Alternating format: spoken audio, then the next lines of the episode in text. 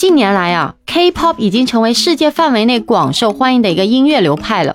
那么 K-pop 在全球范围内的一个受欢迎程度也日益增加，其出色的一个舞蹈表演还有音乐制作也吸引了全球粉丝的一个青睐啊。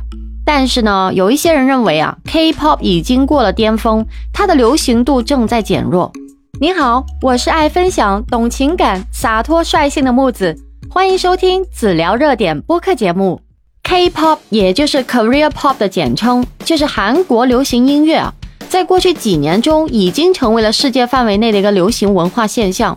然而呢，自2018年 BTS 在美国公告牌颁奖礼上获得了 Top Social Artist 奖以后呢，K-pop 在全球影响力似乎有所减弱。那么，我们是否可以说 K-pop 的巅峰已经过去了呢？首先呢，我们需要看一下 K-pop 的历史啊。自1990年代初开始啊，K-pop 已经成为了韩国文化的一部分。那么最初呢，只在亚洲地区受到欢迎，但是呢，随着时间的推移啊，它的影响力开始扩大到全球，特别是在美国和欧洲等西方国家。那么 K-pop 的巅峰期可以追溯到二零一零年代初啊，在这个时期呢，像少女时代、Super Junior 还有 Big Bang 等团体在韩国和海外都取得了巨大的成功啊。那么 K-pop 音乐节目也在这个时期取得了巨大的成功，比如说 SBS 的人气歌谣。还有 Mnet 的《猫 Countdown》。此外呢，社交媒体平台的出现呢，也使得 K-pop 更加受欢迎，比如说 YouTube 还有 Twitter 等等。然而呢，随着时间的推移啊，K-pop 的市场竞争力也是日益激烈，有许多新团体涌现出来，以及像 BTS 还有 Blackpink 这样的一个团队，他们的一个成功也使得 K-pop 更受欢迎。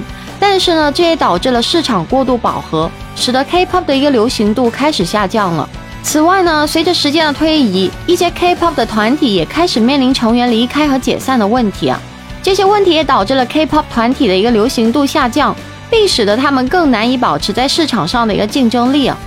但是尽管如此呢，K-pop 在全球的受欢迎程度仍然是很高啊。像 BTS 和 Blackpink 等团体的一个成功，也证明了 K-pop 仍然具有很强的一个市场竞争力啊。那么除此之外呢？K-pop 在亚洲市场上的一个流行度仍然很高，特别是在中国和日本等地啊。那因此啊，我们可以得出结论：K-pop 的巅峰期或许已经过去了，但是它仍然具有很强的一个市场竞争力啊。它在全球范围内的一个受欢迎程度仍然很高，特别是在亚洲地区啊。虽然市场过度饱和成员离开等问题也时时影响了 K-pop 的一个流行度。但是像 BTS 和 Blackpink 这样的一个团队，仍然拥有全球范围内的一个广泛粉丝基础啊，并且取得了巨大的一个商业成功。除此之外呢，K-pop 的音乐和舞蹈制作仍然是其吸引力的一个重要因素之一啊。所以呢，K-pop 在未来仍然有可能保持它的一个市场竞争力啊。不过为了保持竞争力呢，K-pop 团体需要继续创新，还有探索新的一个音乐元素，以吸引更多的一个粉丝和观众啊。本期内容就跟大家聊到这里了。如果您有任何的想法，欢迎在下面评论区互动留言哦！记得订阅、收藏和转发本专辑给有需要的朋友啊！